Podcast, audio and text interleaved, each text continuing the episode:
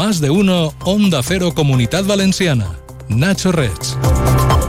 Buenos días. Un hombre ha matado a su hermana en la ciudad de Valencia tras estrangularla con una correa. Lo adelanta en su edición de hoy el diario Las Provincias, que explica que el crimen ha tenido lugar esta pasada noche sobre las 10 en el domicilio de la fallecida. El presunto homicida era detenido poco después en esa misma vivienda y, según este diario, tenía en vigor una orden de alejamiento con respecto a su hermana, una mujer de 61 años, debido a sus antecedentes por malos tratos en el ámbito familiar, ya que había protagonizado otros incidentes violentos en el domicilio donde han tenido lugar los hechos.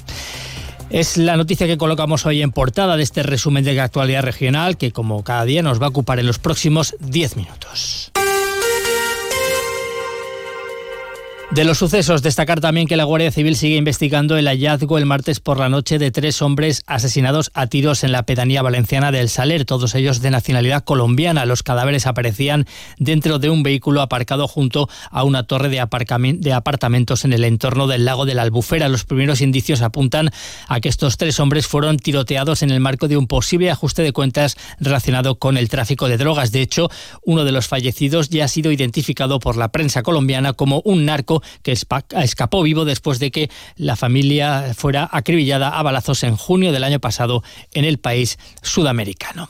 Y en Alicante, prisión permanente revisable para un operario de mantenimiento de piscinas como autor de las nueve cuchilladas que recibió el anciano de 96 años para quien trabajaba en Xavia. El Tribunal del Jurado de la Audiencia de Alicante ha dictado esta sentencia en base al veredicto de asesinato que emitió un jurado popular el pasado 9 de febrero, con la agravante de que la víctima era una persona especialmente vulnerable, Juan Carlos Fresneda. Además, le impone una pena de prisión de cinco años por un delito de robo con violencia y uso de armas porque el asesinato se produjo cuando la víctima descubrió al condenado robando en su casa. Ocurrió en diciembre de 2021 cuando el operario encargado del mantenimiento de la piscina del anciano, como tenía las llaves de la verja, cedió a la casa en la que sabía que vivía este hombre de avanzada edad. Llevaba guantes de goma y un cuchillo y cuando fue sorprendido mientras buscaba objetos de valor por las habitaciones, apuñaló al anciano. Dos de las nueve heridas que presentaba la víctima eran mortales de necesidad. Después salió huyendo y se llevó un ordenador portátil valorado en 220 euros, propiedad del fallecido. La sentencia establece también indemnizaciones de 50.000 euros para cada uno de los tres hijos de la víctima y ahora, puesto que el fallo no es firme, cabría recurso ante el Tribunal Superior de Justicia de la Comunidad y la Guardia Civil ha detenido de nuevo al presunto pirómano de la pedanía valenciana de El Saler por su supuesta implicación en los incendios declarados en este parque natural los días 11 y 12 de este mes que obligaron a evacuar a vecinos de cinco torres de apartamentos. Se trata de un vecino de la zona de 59 años que ya fue arrestado el pasado mes de octubre por hechos similares. La alcaldesa de Valencia, María José Catalá, ha explicado que al presunto pirómano también se le acusa de un presunto delito de quebrantamiento de las medidas cautelares pedidas por el ayuntamiento al juzgado y que desde su primera detención le impedían acercarse al bosque de la Devesa. Me han dicho que esta mañana se han detenido eh, por dos razones. En primero, por ser el presunto autor de, los incendios y en segundo lugar, por eh, traspasar o eh, no respetar las medidas por cierto, cautelares que, por cierto, pidió el Ayuntamiento de Valencia al juzgado como parte que somos del procedimiento judicial. El juzgado de Guardia de Valencia ha dejado a este presunto piromano en libertad provisional, aunque no podrá acercarse a menos de un kilómetro del Parque Natural de la Albufera y además deberá llevar puesta una pulsera de geolocalización.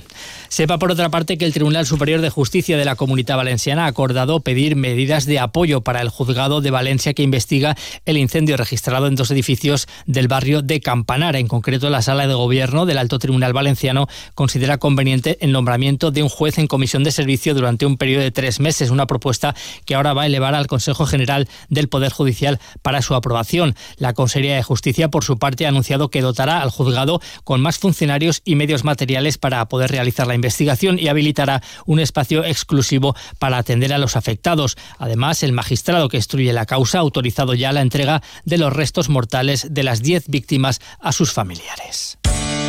Todos los martes en Onda Cero, Comunidad Valenciana en la Onda y Caixa Popular, un foro radiofónico donde de la mano de Caixa Popular conoceremos proyectos innovadores, solidarios y de carácter social, donde ponemos el acento en las personas y la sostenibilidad de nuestro entorno. Todos los martes en Onda Cero, a partir de las dos y media, Comunidad Valenciana en la Onda y Caixa Popular.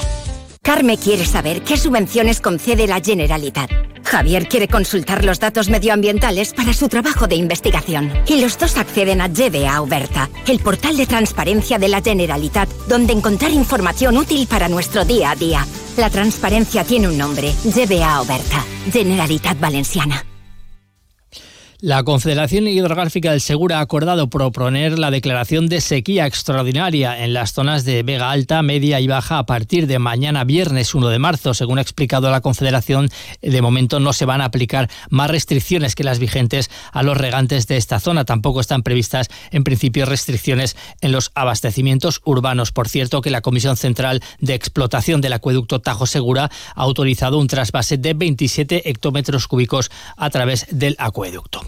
Y en el sector cerámico, el primer día de huelga saca conclusiones extremadamente contradictorias. Mientras los sindicatos aseguran un seguimiento cercano al 80%, la patronal del sector dice que esa cifra está rebajada al 7%. UGT tilda de falta de respeto la cifra y llama a la movilización este próximo viernes. Castelló, Juan Jotobar. Así es, no ha sentado nada bien ese 7,53% que asegura la patronal Aster. Los sindicatos insisten en que la huelga ha sido todo un éxito con más de 10.000 trabajadores que no acudieron este miércoles a su puesto de trabajo. Antonio Durán, portavoz de en Onda Cero. Una falta de respeto al, sector, no queriendo reconocer que hoy eh, ha habido una movilización que ha sido un éxito y no quieren tomar nota pues no pasa nada, seguiremos en las calles, tomarán nota el viernes seguramente. Como escuchamos el viernes, aseguran desde UGT se intensificará la jornada de huelga, mientras la patronal les acusa de frenar las negociaciones en el convenio colectivo con este tipo, dice, de actitudes. Y la plataforma por la catalogación de vacantes y comisiones obreras siguen detectando ocultación de plazas en los listados provisionales de los concursos de traslados. El sindicato y la plataforma piden una depuración de esos listados definitivos. También reclaman a la Consellería que ejecute la sentencia ganada por comisiones obreras respecto al concurso de maestros. Francés Sánchez es el portavoz de la plataforma. Estem eh, fiscalitzant aquestes errades i enviant-les tant a Conselleria com als cinc sindicats presents en la mesa de negociació. I creguem que és bo per a estabilitzar les plantilles i els drets dels treballadors i les treballadores de l'educació, però encara queda feina tant de detectar les errades i corregir-les com d'aplicar la sentència al concurs de mestres. También ayer la plataforma Homologación Justa ya se concentraba en el centro de Valencia para reclamar la homologación de sus títulos universitarios obtenidos en el extranjero.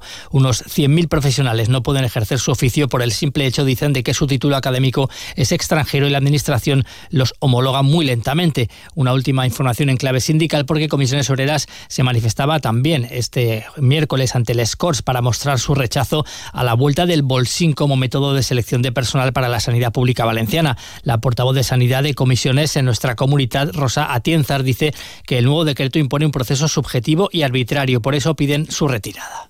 El sindicato exige la retirada del nuevo decreto y el desarrollo de la normativa actual en defensa de un modelo de acceso al empleo público más ágil, objetivo, transparente y respetuoso con los principios de acceso al empleo público, orientado a seleccionar a quienes acrediten mejor cualificación y capacidad de una manera objetiva y en igualdad de condiciones.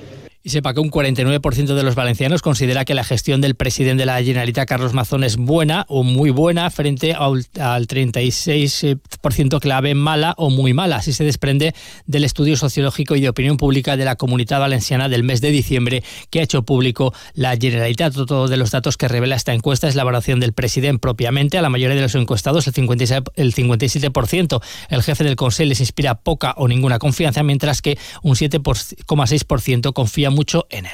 Tiendas Milar le ofrece la información del tiempo. Hoy predominará el cielo poco nuboso despejado en la comunidad, aumentando a nuboso en la provincia de Castellón por la tarde, en cuyo interior no se descartan precipitaciones débiles a última hora. El viento va a soplar flojo a moderado con rachas muy fuertes a última hora también en Castellón. Temperaturas en ascenso en el interior, sin cambios en la costa. En las capitales de provincia las máximas serán hoy de 21 grados en Valencia y de 19 en Castellón y en Alicante.